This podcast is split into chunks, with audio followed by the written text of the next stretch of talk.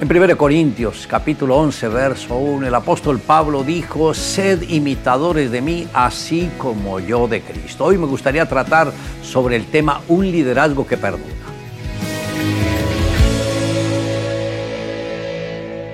El liderazgo eficaz es el que perdura a través de los seguidores quienes han sido formados genuinamente para que perpetúen la obra que el Señor nos ha asignado. Josué se convirtió en el sucesor de Moisés por causa de su fidelidad y espíritu de servicio. De igual modo, Eliseo no se separó un solo instante del profeta Elías porque anhelaba la doble porción de la unción que posaba sobre este su maestro. En el caso del Señor Jesús, Él invirtió la mayor parte de su tiempo en la formación de sus doce discípulos, a quienes luego llamó apóstoles. Y de esta manera el Señor presentó un modelo mucho más innovador, pues al concentrarse en doce personas, potencializó su labor ministerial. El apóstol Pablo se pone como ejemplo y él tenía toda la autoridad para hacerlo, pues él sabía muy bien todo lo que el Señor había hecho por su vida. Pues una vez que él comprendió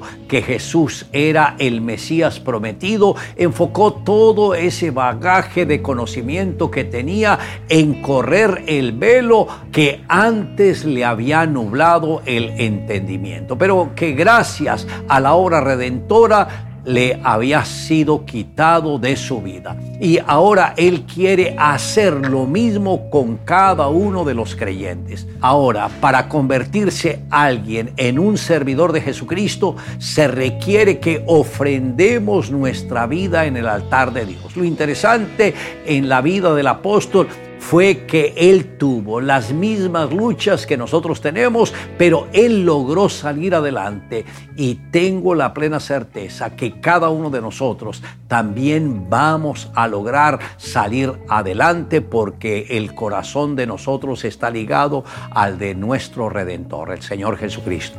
El verdadero liderazgo es el que permite obtener seguidores ideales de nuestro Redentor, como también nosotros lo hemos sido.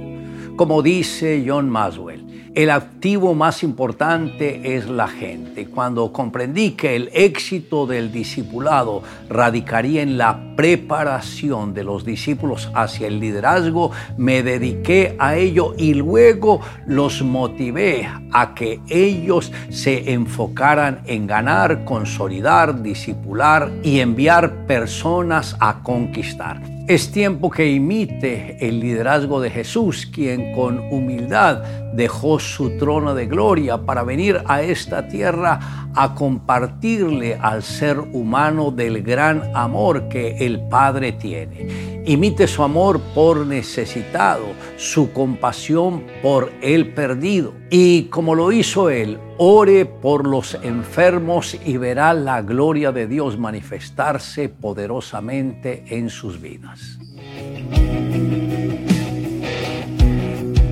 La mujer apenas podía contener las lágrimas.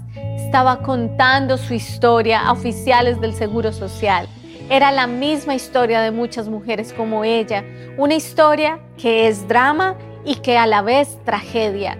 Tenía 39 años de edad, vivía en una de las grandes capitales de América Latina, era viuda, tenía seis hijos, su esposo había muerto de sida y ella también estaba infectada. Rosario acababa de perder su casa, que era la única herencia, además de la enfermedad que le dejó su esposo. Ya sin esperanza, alguien le habló que Dios podía cambiar su vida. Aceptó a Jesús y luego de un proceso de sanidad y liberación, restauración, recuperó su casa, levantó sus hijos en el amor de Dios y sirvió en la iglesia durante muchos años. Cristo puede entrar en nuestra vida desalojando de nosotros todo lo que es malo. Él puede regenerarnos y limpiarnos y hacer de nosotros, de cada hombre y cada mujer que se entrega a Él, una nueva persona en Cristo. Y no la religión es lo que salva. Dejemos entrar en nuestro corazón al Señor. Ese será el principio de una nueva vida. Dejemos que entre hoy mismo. Él quiere ser el Señor de tu vida.